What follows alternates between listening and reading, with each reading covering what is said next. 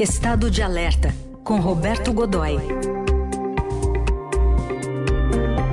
Hoje está de alerta para novidades na guerra na Ucrânia. Oi, Godoy, bom dia.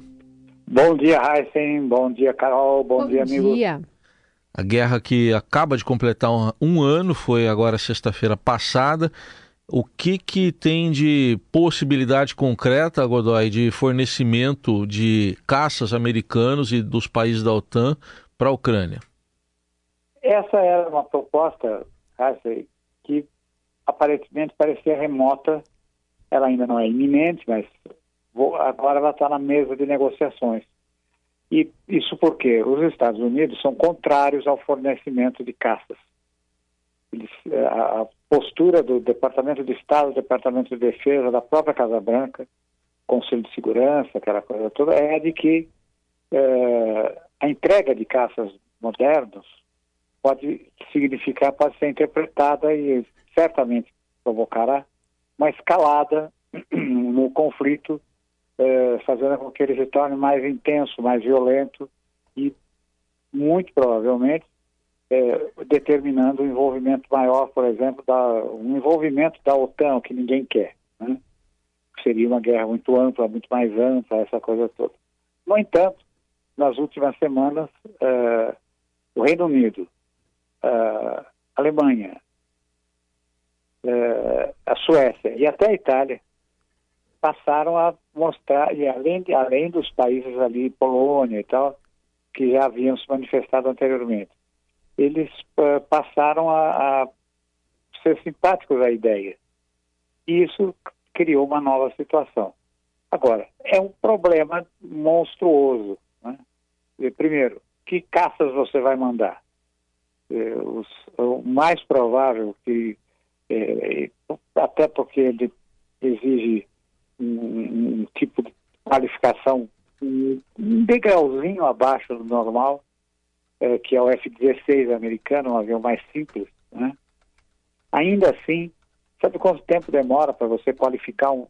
Isso sem contar, por exemplo, o tempo de qualificação do piloto na academia de formação. Dizer, então, desconta aí três ou quatro anos, né? aí ele vai uh, ser qualificado, o piloto que já passou por, então pelo, pela fase básica, ele vai ser qualificado para voar o F-16, né? ou equivalente. Em condições ideais, três anos. É claro que não é isso que se imagina os pilotos ucranianos são bastante bons e o que se imagina é que eles possam ser treinados em seis meses. Então vamos imaginar, seis meses para decidir se envia ou não, ou para fazer com que cheguem os, os caças uh, a um país onde eles possam, de onde possam ser levados até a Ucrânia, essa coisa toda. Bem, uh, então você já tem uma projeção de tempo bastante grande pilotos, os pilotos ucranianos são bons, são bem são qualificados, aprendem com rapidez, enfim, estão colocando sinais positivos em todos esses pré-requisitos. Muito bem. Como é que você faz com suprimento de peças, componentes, uh, literatura técnica, ou seja, manuais, uh, treinar o pessoal de terra para manutenção desses aviões, enfim, é um problema e tanto.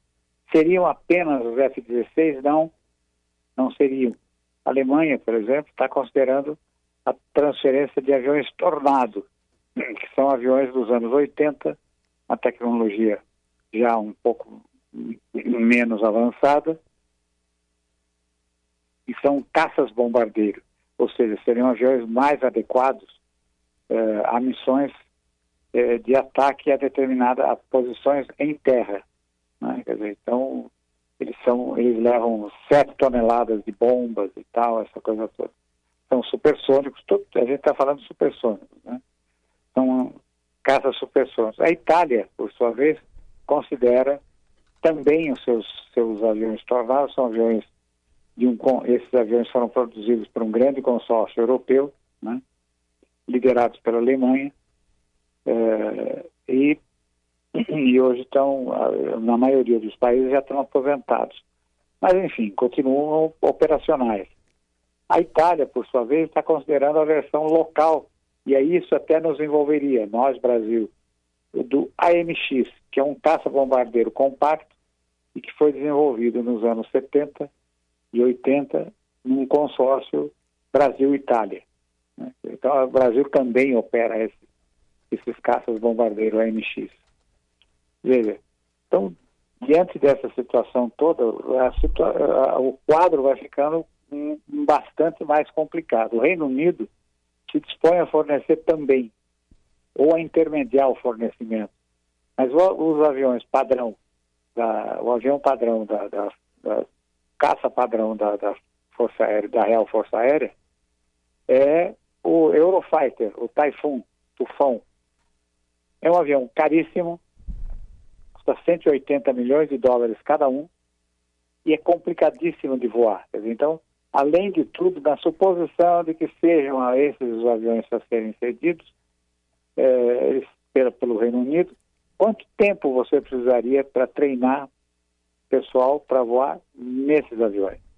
E falando em custos, sabe quanto custa a formação de um piloto americano, por exemplo? Quanto? 3 milhões e meio de dólares. Ou seja, é os, esses gestos teatrais do, do, do, Volodymyr Zelensky, que vai ao parlamento inglês com um capacete de caça, de piloto de caça, e oferece para um oferece dizendo tudo que nós precisamos, nós temos os homens, precisamos de armas para fazer o tudo isso tem um efeito político sensacional. Na prática, o problema é enorme. E difícil de, de se resolver, né? E agora a gente está tá, tá vendo, na verdade, essas reuniões aí, a gente tem esses, esses movimentos diplomáticos pensando em paz, especialmente entre China, né? Lukashenko se encontraram ali numa agenda falando em, em plano de paz, mas está é, longe disso acontecer, não? Muito longe, Carol, muito longe. O, a gente tem, tem a proposta brasileira né, também, Sim. Que é uma proposta que é a cara do presidente Lula, que é um do tipo assim, cada um cede um pouco e aí com isso a gente consegue alguma coisa. Uhum. Né? Então você tem essa proposta brasileira, tem a proposta chinesa, que é também muito chinesa, cheia de itens, subitens e essas coisas. E o, o, na verdade, o que é, qual é o, o alvo que essas propostas estão, para onde essas propostas estão apontando? O dinheiro. A, a guerra está começando a criar problemas financeiros. Está né? começando a criar problemas no mercado internacional, está uh, inflacionando alguns custos fundamentais, principalmente na, na, área de energia, continua sendo um grave problema. E outra, você tem, primeiro, de uma maneira absolutamente cínica, grandes grupos internacionais olhando para os ótimos negócios que surgirão no momento em que você tiver um acordo de paz, começar a reconstrução da Ucrânia. Né? Então está todo mundo de olho nesses, nesses supercontratos. E mais do que isso, você precisa acabar logo com esse negócio, porque as populações a Europa de maneira geral, está começando a, se sentir cansada da guerra, enjoada da guerra. Sabe? Aquela coisa assim, tá. É, chega, é, vamos partir para outra questão, vamos partir para outra coisa. E o perigo vai, vai ficando maior também. Então você tem uma guerra que vai ficando mais violenta, um, um, vai crescendo em intensidade, uh, tem essas ameaças de escalada por meio da, dos caças. Vamos imaginar o seguinte: os, os caças são entregues e eles, numa determinada operação, acabam atacando alvos dentro da Rússia. Hum. E, e esses alvos são fundamentais e morre muita gente. Aí a Rússia se sente na obrigação de fazer uma resposta, e aí o que, que ela olha para quê? Que tal uma bomba nuclear tática, ou seja, uma bomba nuclear vai ser usada em campo de batalha.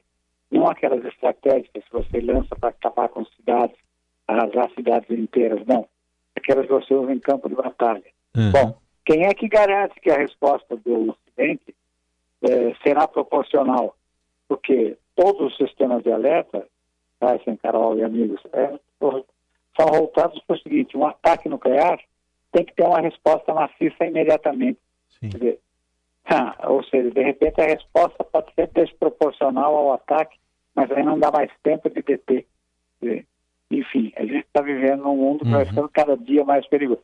Ou seja, a cada semana aqui a gente fala de coisas mais perigosas, né, galera? É.